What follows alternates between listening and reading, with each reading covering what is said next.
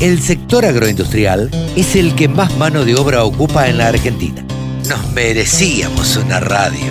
www.laradiodelcampo.com Ahora estamos en comunicación con el periodista dedicado a ovinos. El periodista dedicado a ovinos se llama Javier Lauría, trabaja en Canal Rural, trabaja con el Grupo Guarino y lo tenemos en la radio del campo. Hola Javi, ¿cómo te va? Buen día. Carlitos, saludarte. Es un honor para mí compartir. Creo que ya, ya, sí, ya pasamos el aniversario, así que ya llevamos más de un año charlando sábado a sábado de ovinos y me encanta. Eh, a mí también me encanta porque es un segmento que la gente valora mucho. Y, siempre me lo comenta, me dice eh, de, de hablar de, de ovinos, que qué bien que nos ocupemos y, y demás. Eh, Vos estás especializado en, ovinos a través de el año pasado, este año y, y demás. Y este año ocupó bastante tiempo y bastantes minutos eh, en la radio de campo y en este en este segmento especialmente la ley ovina. Hablamos del antes, del después, de, de cómo se había dado y, y demás. ¿Qué balance se puede hacer? Porque el, sábado pasado hablábamos de hacer un balance eh, de un balance del 2021 y tratar de, mm, nada, proyectar un poquito el 2022 como podría venir. Te pregunto, ¿qué balance haces vos como periodista de la ley ovina que se promulgó en este año 2021 y por 10 años? Bueno, por un lado, eh, eh, lo primero, lo más importante y lo que miran, que es la letra grande, que es el presupuesto. Se actualizó el presupuesto. Sí, claro. y a partir del año próximo va a ser de 850 millones de pesos, mientras que hasta lo que fue este año era de 80 millones de pesos. Ok.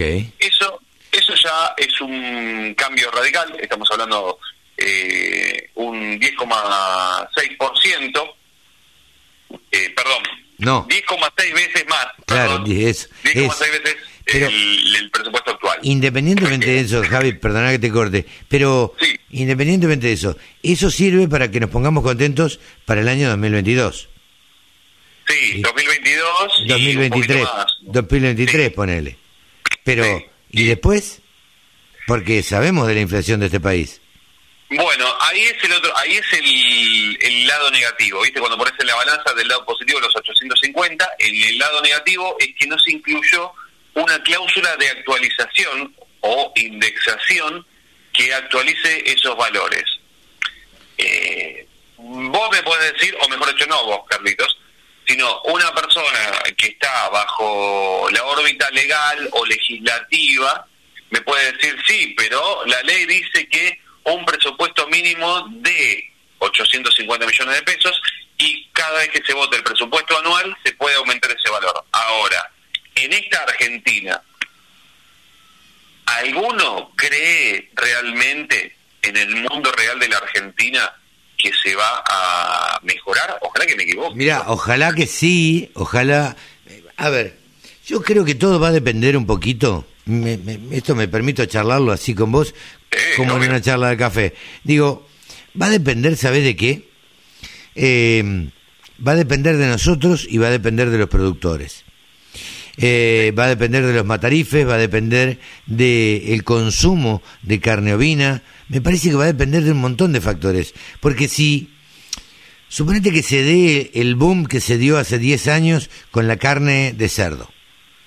Si la carne ovina logra posicionarse como la carne de cerdo en el, el valor que tiene hoy y, y demás, y el lugar que le ocupó o que le ocupa, a, que le sacó, mejor dicho, a la carne bovina, y la verdad es que seguramente las autoridades se van a replantear eso, los productores van a tener más fuerza, los representantes de las distintas cámaras van a tener más fuerza, van a poder sentarse con el Julián Domínguez de- del momento que sea y, y van a poder decirle, señores, eh, acá necesitamos más plata, acá hace falta más plata.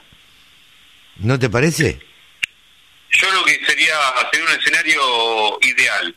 Eh, Bueno, a mí me gusta lado. pensar en los ideales. No, no, pero es así, o sea, es un escenario, es, es un escenario ideal de todas formas, y acá es donde me pongo quizás, y, y más de uno les digo, por favor, no apaguen la radio, porque también hay que mirar el, otro lado, el sector porcino, por ejemplo, creció sin ayuda eh, oficial.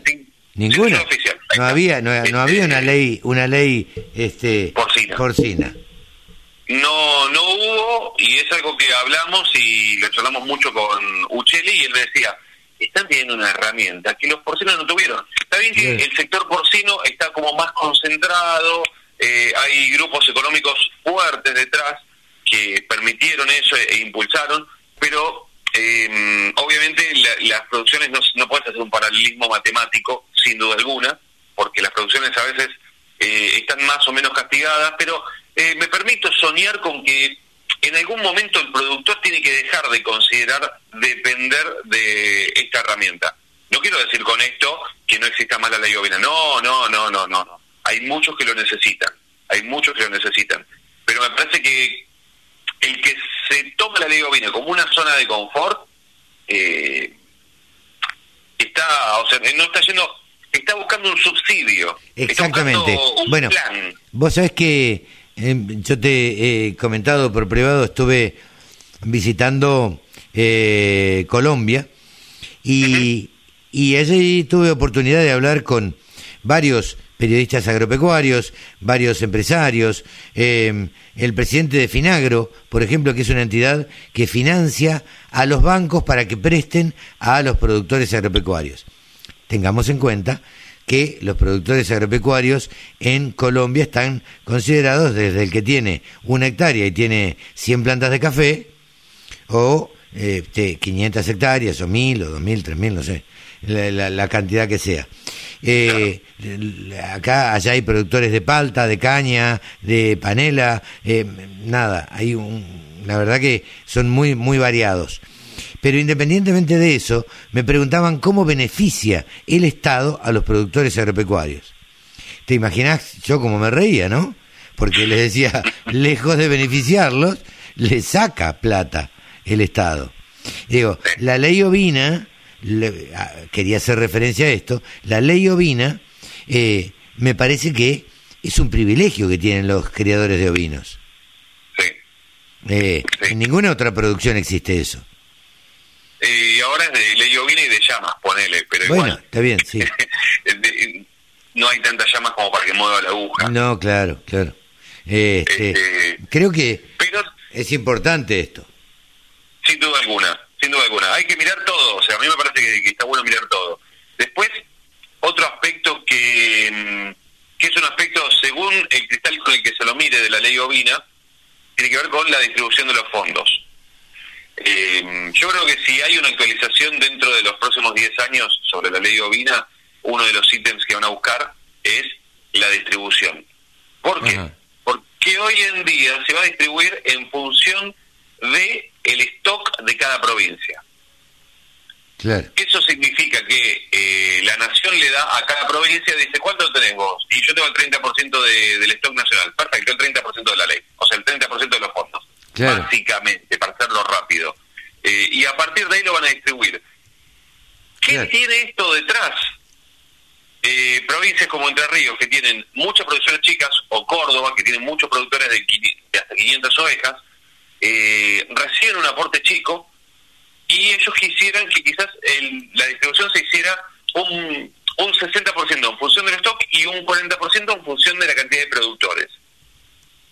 De esa manera se beneficia más a provincias emergentes, podemos llamarles, de alguna manera, buscando un término un poco más, quizás que conocemos de alguna forma de categorizaciones que ha pasado a Argentina.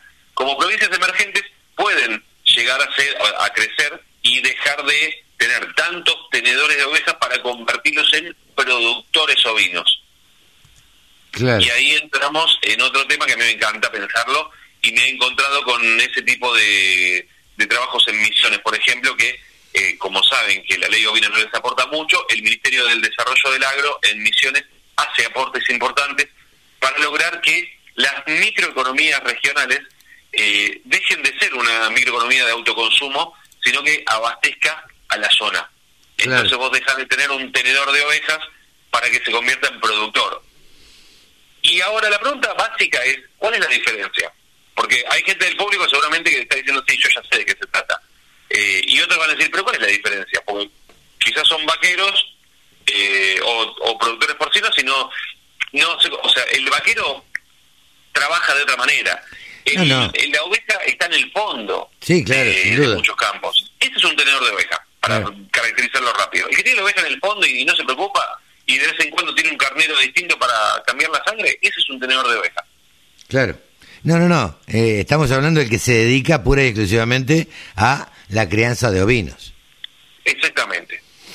Ahí está la diferencia. Claro. Entonces ahí esa, esa distribución va a permitir eh, fortalecer a los productores eh, ovinos.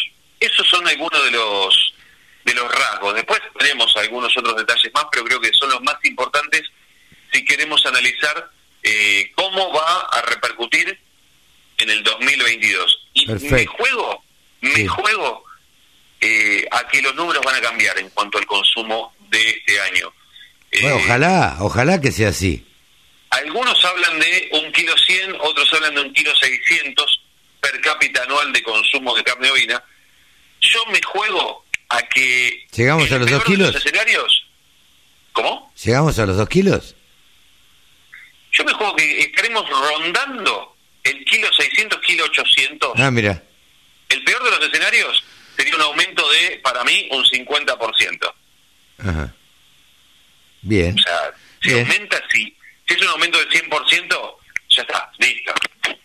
Tipo optimista. Me doy por hecho, me doy por hecho. Pero con un aumento del 50% en estos números, pasar de un kilo 100 en el mínimo a un kilo 600, chocho de la vida. No, es muy importante, 500 gramos en un año, eh, la verdad, es muy importante. Sos bastante optimista, Javi, y me parece perfecto. Me parece perfecto. Javi, ¿te parece que vayamos a los valores de lanas y carne? Adelante. Les cuento que esta semana se trabajó con una oferta en los mercados de lana australianos de 39.500 fardos, de los cuales se comercializó el 90%. Eh, recordemos que al cierre del periodo anterior se habían inscrito para estos días 41.000 fardos. Una semana en la que la demanda china estuvo actuando con más fortaleza, estuvo pujando mucho más que en semanas anteriores y esto fortaleció principalmente lo que son las lanas merino por debajo de las 20 micras. Ese fue el segmento que más resultó favorecido. También eh, sirvió también para eh, favorecer y mejorar lo que son las lanas de 22 a 20 micras. Después por encima ahí es valores dispares, resultados dispares en este caso para todas las categorías de lana restantes. En cuanto a lo que tiene que ver con el mercado australiano, tenemos un par de semanas más hasta el receso de Navidad por tres semanas, así que de alguna forma eso eh, genera ciertas expectativas para la oferta de los próximos días. Si analizamos y comparamos la oferta de esta semana y el cúmulo en estas 22 semanas de esta temporada, hemos llegado aquí a, eh, a superar la marca de los mil millones de dólares en cuanto a las ventas y hay un, un, desplazamiento respecto de la semana anterior de 10 semanas antes. Es decir, en la temporada anterior se había llegado a ese valor en la semana número 32. Vamos a, ver los valores que se reflejan entonces en el sistema CIPIM en nuestro país para ver cómo están entonces los números.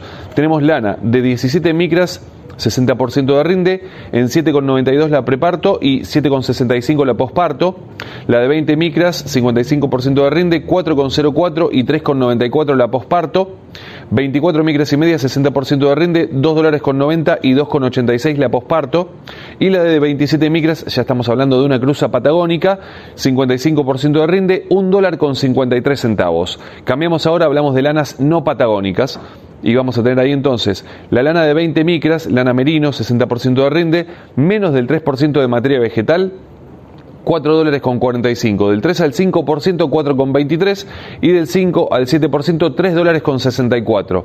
Vamos a 22 micras, 60% de rinde, menos del 3% de materia vegetal 3 dólares con 89, del 3 al 5% 3 con 70 y del 5 al 7% 3 con 18. En cuanto a lana de 27 micras, ya cambiamos, hablamos de lana Corridel de 60% de, 60 de rinde, 1 dólar con 71, 28 micras y media, ahora estamos hablando de una lana Corriel en zona litoral, 68% de rinde, 1 dólar con 19 y 32 micras eh, volviendo a zona provincia de Buenos Aires, lana Romney 60% de rinde, 85 centavos de dólar. En cuanto a la semana próxima, se espera una oferta en el mercado australiano de 41.000 fardos y en cuanto al mercado neozelandés, esta semana se trabajó en lo que es la isla sur con 5.600 fardos, una demanda firme. Y en la isla norte para la semana próxima se espera una actividad para el jueves de la semana próxima de 8.300 fardos isla norte. Cambiamos ahora, hablamos de carne ovina. En cuanto a nuestro país, en lo que es la región patagónica, eh, la oferta, si bien aumentó, no, no hubo tanta demanda, no hubo tanta mejora en los valores. Vamos a ver unas modificaciones fundamentalmente en lo que tiene que ver con la zona norte de la Patagonia. Si vamos a hablar de zona sur de Patagonia, ahí ya no hubo prácticamente modificaciones en los valores, pero como hacemos un pantallazo general de todo lo que es Patagonia, vamos a tener ahí los valores que se van a ver afectados en forma positiva. En cuanto a lo que tiene que ver con región pampeana, ahí hay mayor oferta y hay que tener en cuenta que en los próximos días se va a volver a modificar esta tabla de precios. Esto tiene mucho que ver con el remate de la firma Sáenz Valiente Burrich y compañía de este viernes 3 de diciembre con una oferta de 1.600 ovinos para faena, así que ahí vamos a tener valores de referencia para complementar lo que estamos teniendo. Vamos entonces. El adulto en Patagonia de 270 a 380 pesos el kilo, el cordero liviano 470 a 550, el cordero pesado poco, muy poco se consigue, 450 pesos el kilo, y el refugo tanto para faena como para invernada, y esto es por cabeza, 2.900 a 3.000 pesos. Todo esto al productor sin IVA puerta del frigorífico, es decir, a la carne. Cambiamos ahora Hablamos de región pampeana con el adulto de 240 a 300 pesos el kilo, el cordero liviano 410 a 510, el cordero pesado 330 a 400 y el refugo 130 a 175. Todo esto al productor sin IVA, puerta del frigorífico, es decir, a la carne, al rinde, al gancho. En cuanto a ovinos, esto es todo por hoy. Quiero invitarlos, por supuesto, a pasar por nuestro espacio en Instagram, arroba del sector ovinos, nuestro espacio en YouTube, ovinos.delsector.com.